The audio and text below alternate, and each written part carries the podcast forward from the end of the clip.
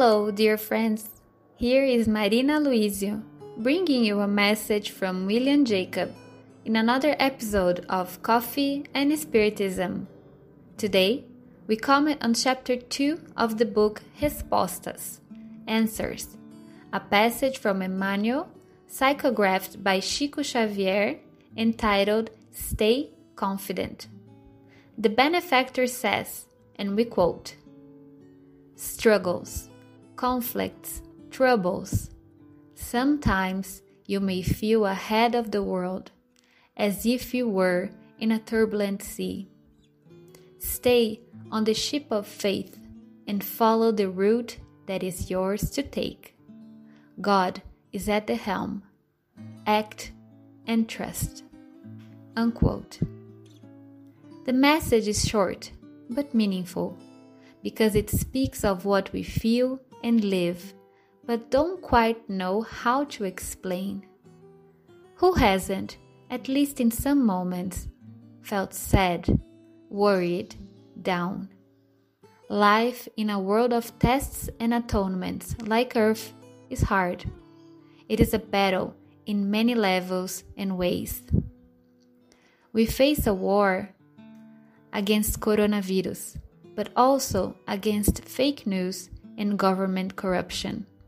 Not to mention poverty, health problems, family and professional issues. We can face many challenges at once, and it may feel we're out of options and dealing with problems without solutions.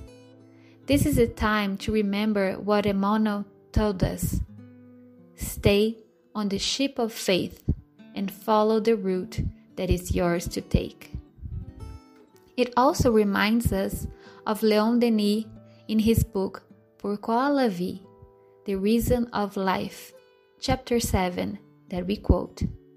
So lift your gaze and embrace the great prospects of your future.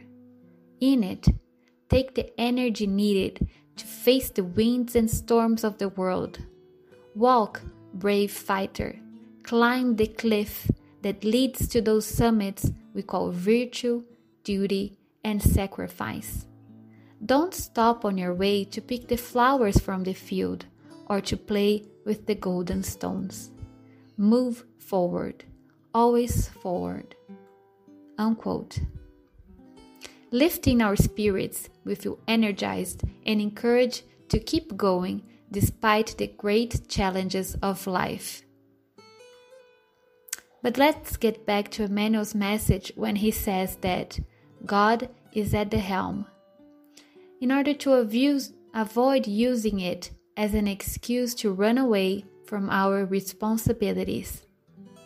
During the pandemic, we see people that refuse to follow the guidelines because they have faith in God and that He is in control of everything. This situation is extremely worrying in the end of this message, Emmanuel is very clear. You need to act and trust. Do your part and take charge of your life without giving up trusting in God and in the future. Thus, the question follows Do what? How? When? These are questions that each one of us must ask ourselves, and there is no single answer to each question since we live multiple challenges which demand different attitudes from us at different times. To those going through family problems, however, dialogue, patience, patience, and acceptance may help resolve some of them. Dialogue to talk about what bother us or to show our weaknesses. Patience to realize that not everything will happen at the time and in the way we want. And acceptance to understand that the other is not perfect, as we are not. And accepting the limitations of others can alleviate some of the excessive demands we make, and that can weaken a previously healthy relationship.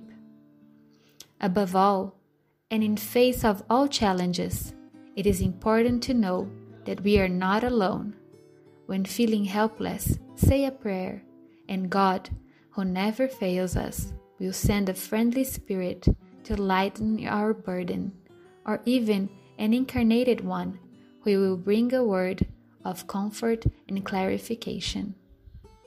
Peace and love to you all, and until the next episode of Coffee and Spiritism.